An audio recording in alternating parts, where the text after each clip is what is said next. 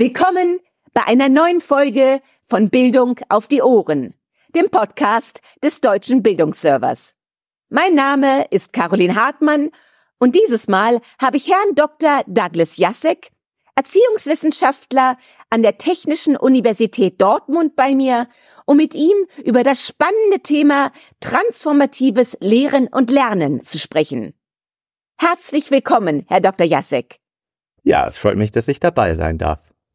Herr Dr. Jassik, es wäre schön, wenn Sie unseren Zuhörern zunächst ein wenig über Ihren Werdegang und Ihre derzeitigen Tätigkeiten erzählen könnten und dabei auch über Ihren ganz persönlichen Bezug zu dem Thema Bildung als Transformation berichten könnten. Ja, gerne. Ja, ich bin seit 2016 hier in Deutschland. Ich bin gebürtiger Amerikaner, habe auch in den USA an der Ohio State University promoviert damals im Bereich der Erziehungs- und Bildungsphilosophie. Bin also von Haus aus Philosoph oder Ethiker. Und ich war eine, eine Zeit lang an der Leibniz-Universität in Hannover und war im Institut für Sonderpädagogik paar Jahre lang, habe Ethik der Sonderpädagogik gemacht und da so Fuß gefasst, sage ich mal, in der deutschsprachigen Pädagogik und Erziehungswissenschaft und seitdem, vor allem da ist das Gespräch, es dreht sich um Inklusion und neue Lehr- und Lernformate, die so wirklich ganz neu gedacht sind. Die Leute, die damals oder die immer noch auch heute marginalisiert worden sind, die einzuladen, auch den, neu, den Unterricht neu zu denken, das hat mich total fasziniert und so ein Stück weit dieses Horizont eröffnet für mich. Wie sieht ein Unterricht aus, der wirklich alle Schülerinnen und Schüler erreicht, die inspiriert und fasziniert? Und seitdem beschäftige ich mich eben mit diesem Thema. Und dazu habe ich auch äh, letztes Jahr eine Studie gemacht, im Endeffekt mit der Fragestellung, wie schaffen es äh, Lehrerinnen und Lehrer, ihre Schülerinnen und Schüler zu, wirklich zu begeistern und zu prägen? Und genau, das ist ein, ein Thema, das ich seit einigen Jahren bearbeite, zu dem ich auch forsche. Und genau, und also eine persönliche Beziehung dazu. Ich selbst war sehr geprägt und beeinflusst, transformiert, kann man sagen, von einigen Lehrkräften, die ich an, in der Schule und auch an der Uni hatte ganz besonders ein Physiklehrer. Und seitdem will ich wissen, will ich herausfinden, wie schaffen Sie das? Wie kriegen Sie das hin, junge Menschen für ihre Fächer so wirklich zu, zu faszinieren und äh, ganz neue Perspektiven zu eröffnen? Vielen Dank. Vielleicht könnten Sie unseren Zuhörern auch gleich erklären, was Sie unter dem Begriff Bildung als Transformation verstehen und warum Sie diese der Bildung als Ausstattung, wie Sie sie nennen, vorziehen. Ja, gerne. Also Transformation ist vielleicht ein hochgegriffener Begriff erstmal. Ich bin aber davon überzeugt, dass das wohl wirklich ein Ziel sein kann für den Unterricht. Also, dass wir versuchen als Lehrkräfte junge Menschen so zu berühren und zu erreichen, dass sie anders werden, manchmal auch grundlegend anders werden.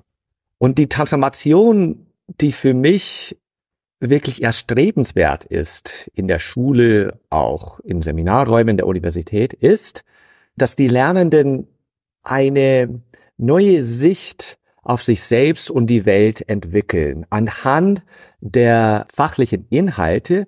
Und damit meine ich eben nicht nur Wissen, Können, Kompetenzen, sondern ein Stück weit die Erfahrungswelt der Fächer, die in den Fächern drin sind.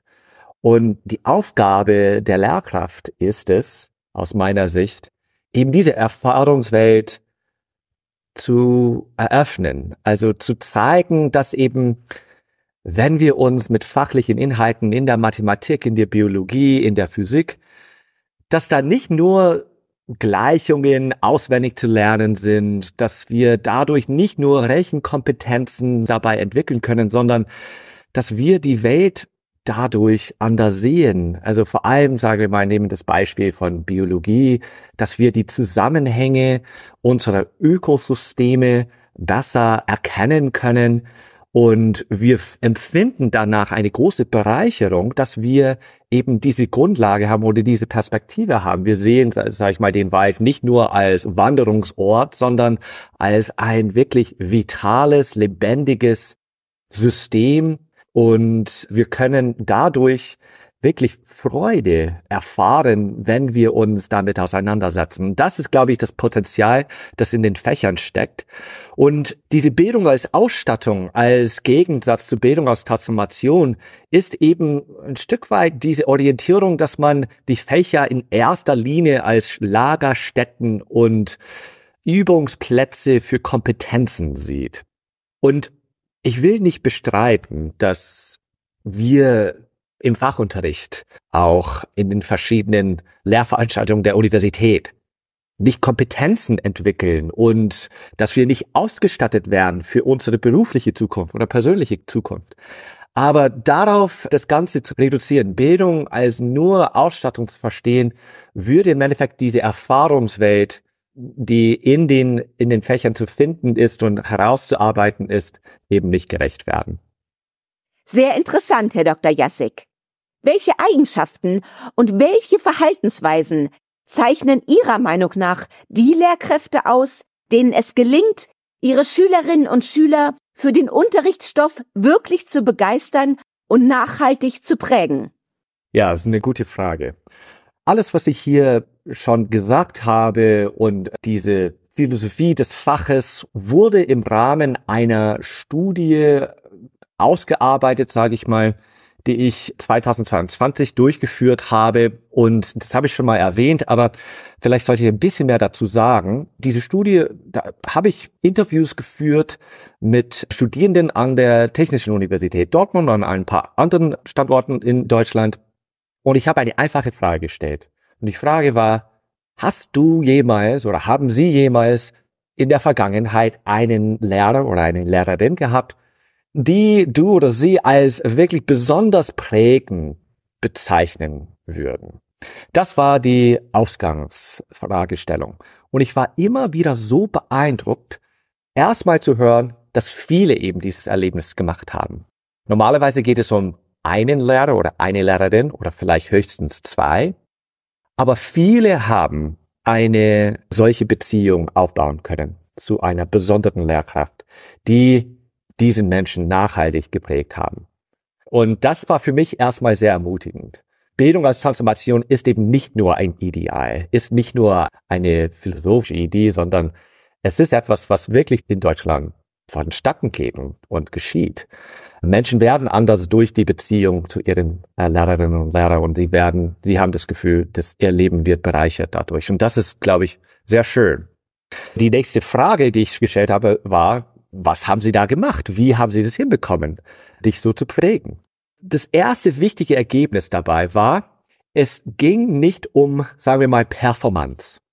Die Menschen, die beschrieben worden sind, diese prägenden Lehrkräfte, waren nicht Meister des didaktischen Schnickschnacks, sondern sie haben ganz einfache Methoden benutzt oder entwickelt, um die jungen Menschen, die in den Klassenzimmern gesessen sind, wirklich zu erreichen. Ein bisschen die Extrameile zu tun und zu zeigen, sie haben wirklich Lust, im Klassenzimmer zu sein. Und das heißt also, das, das erste Wichtige, was, was man haben muss als Lehrkraft, glaube ich, ist nicht eine Ebene der Performance zu erreichen, sondern die, oder ein, irgendwelche didaktischen Kompetenzen, die man nennen könnte, sondern in, in erster Linie einfach diese Einstellung, ich will mein allerbestes geben, um diese jungen Menschen so wirklich zu prägen und ihr Leben zu bereichern. Und dazu ist auch ganz zentral eine Leidenschaft. Und vielleicht ist das nächste, was ich im Rahmen dieser Fragestellung erwähnen kann.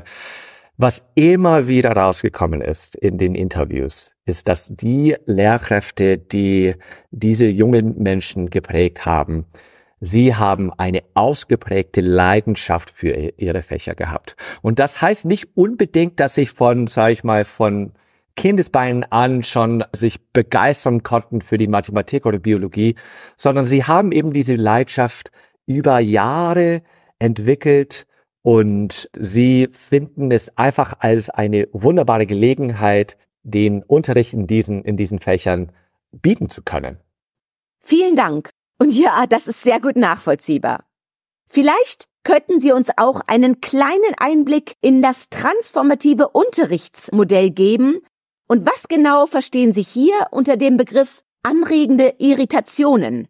Ja, also das transformative Unterrichtsmodell, das Sie gerade angesprochen haben, ist die zentrale Botschaft, die ich bekommen habe aus diesen Interviews mit den Studierenden. Das waren eben die Merkmale, die Facetten, Aspekte, auch Methoden, die vorhanden waren in den Klassenzimmer dieser prägenden Lehrkräfte. Es waren vier insgesamt. Einmal eine Irritation, ein Spannungsbogen, ein Perspektivenwechsel und die Überantwortung. Das waren vier Dinge, die immer wieder aufgetaucht sind oder verwendet wurden, gezielt von diesen Lehrkräften, um Begeisterung für ihre Fächer aufzubauen und, und zu vermitteln. Die Irritation dabei ist eine ganz einfache Methode gemeint. Also die Idee ist, und da haben Sie schon die anregende Irritation erwähnt, dass man oft zum Anfang der Stunde, es muss nicht unbedingt so sein, aber oft zum Anfang der Stunde versucht, die Schülerinnen und Schüler zu überraschen. Irgendwas zu machen, was außerordentlich ist, was, was nicht ganz zum Alltag passt, was man nicht erwartet hat, was eine neue Perspektive thematisiert. Es kann vielleicht ein, ein Zitat sein, das provokativ ist. Sagen wir mal im Ethikunterricht der berühmte Satz von Rousseau, der Mensch ist frei geboren und überall liegt er in Ketten. Das ist ein Beispiel, das ich gehört habe von, von einem Ethiklehrer. Und da fing er ein, ein Unterricht mit diesem, mit diesem Spruch an. Und er hat erstmal nichts gesagt. Er hat nicht gesagt, okay, heute sind die Lernziele folgende, sondern er fing einfach mit diesem Zitat an und dann kam ein bisschen Stille. Und dann hat er eine einfache Frage gestellt. Was haltet ihr davon? Und das steht in keinem Didaktiklehrbuch und das ist auch nicht unbedingt eine Hochleistung im didaktischen Arbeiten. Aber was so spannend darin ist, ist, dass diese Lehrkraft in dem Moment versucht, etwas zu machen, was einfach nicht erwartet wurde und auch ein Stück weit, und da kommt das zweite Element dieses Modells, ein bisschen Spannung aufbaut. Wo geht die Reise hin? Wo werden wir hingeführt? Warum? Was ist, was will er dabei? Also oft wird gesagt, also was man zum Anfang der Stunde machen sollte, unbedingt ist, sind, ist die Lernziele auflisten und sagen, okay, hier ist das Thema für den heutigen Unterricht und so weiter und so fort. Und das kann gut sein. Das, ich will nicht sagen, das ist alles schlecht. Aber gleichzeitig muss man anerkennen, dass dabei vielleicht ein bisschen die Puste rausgeht. Man weiß, okay, okay, heute anderthalb Stunden werden wir uns damit beschäftigen. Und manchmal ist es ganz geschickt, das erstmal zurück zu, also nicht zu offenbaren. Und das hat eben diese Lehrkraft gemacht und immer wieder diese Menschen gemacht, die eben als sehr prägend äh, bezeichnet wurden. Das nächste ist eben der Perspektivenwechsel. Das ist auch sehr wichtig. Im Endeffekt, das ist die Transformation, die man erreichen will. Und Transformation ist, wie gesagt, ein hohes Ziel zu haben für den Unterricht. Aber ich glaube, also was diese prägende Lehrkräften immer machen wollte, ist im Endeffekt so wirklich verstehen und vermitteln, was ist genau so spannend, so lebensverändernd an diesem Stoff, den ich heute thematisieren. Und dieser Ansatz spornt ein bisschen an, dass wir herausfinden, okay, was ist der Kern der Sache? Was kann ich diesen Menschen weitergeben? Was bringt es für ihr Leben, dass sie sich damit auseinandersetzen in meinem Unterricht? Und dieser Perspektivenwechsel, das kam oft, sage ich mal, so Richtung so drei Viertel, sage ich mal, des, des Unterrichts. Und im letzten Zuge kam die sogenannte Überantwortung. Und das war eine ganz gezielte Methode dieser Lehrkräfte, um letzten Endes zu sagen, hey, die weitere Perspektivenbildung und Beschäftigung mit diesem Thema ist eure Verantwortung. Ich kann euch ein paar Tipps geben, aber letzten Endes Ökosysteme sind für euch zu genießen und zu verstehen und zu beforschen. Und ich kann euch gerne weiter davon erzählen oder wie Zellen miteinander interagieren oder dass die verschiedenen Organen einer Zelle oder äh, wie Integrale funktionieren in der Physik, wie auch immer. Das Beispiel ist, aber letzten Endes kommt es darauf an, selbst die Welt neu zu erfahren, neu zu erleben und sie machen das mit unterschiedlichen Methoden. Erstmal können sie das explizit sagen. Sie machen eine Aktivität, wo man versucht, so eine Anwendung zu finden, also auf das eigene Leben. Ähm, all diese Dinge haben eben diese überantwortete Funktion. Sehr interessant. Wo sehen Sie die derzeitigen Hindernisse, die dem transformativen Lernen entgegenstehen? Und wie sollten Lehrkräfte Ihrer Meinung nach damit umgehen? Ja, die Hindernisse. Es gibt ja natürlich viele. Ich mache immer wieder die Erfahrung, wenn ich über dieses Modell rede, also nicht, nicht immer, aber immer wieder, die Erfahrung, ach ja, das, ah, das kann man nicht. Das, sowas, sowas geht nicht. Ich habe einen Lehrplan. Ich muss Noten machen. Die Schüler sind abgelenkt. Sie sind apathisch, sie sitzen da, sie, und wissen Sie was, das stimmt alles. Das stimmt das. Und das sind eben genau die Hindernisse. Junge Menschen haben oft Probleme, so wirklich einen Sinn in ihren Lernerfahrungen zu sehen. Oft weil dieser Sinn gefehlt hat in ihrer Schulkarriere, sage ich mal. Das wurde nicht so wirklich klar dargestellt. Das Gegensätzliche wäre, so wirklich Ambition zu haben, aber das ist auch, kann auch ein Hindernis sein, wenn es bloß um die Leistung geht. Und das ist auch ein Problem unter jungen Menschen, dass sie nicht so wirklich den Sinn für ihr Leben in den fachlichen Inhalten, mit denen sie sich äh, beschäftigen, sehen wollen, sondern sie wollen einfach wissen, wie kriege ich meine 1-0? Wie schaffe ich die Numerus Clausus für das Studium, das ich, das ich verfolgen möchte? Und das heißt, Apathie und Ambition, die haben beide in der, in der Psychologie des Lernens, sage ich mal, eine problematische Wirkung kann ein Hindernis sein. Und das stimmt. Und da müssen wir ganz ehrlich sagen, die Hürde müssen wir irgendwie überwinden.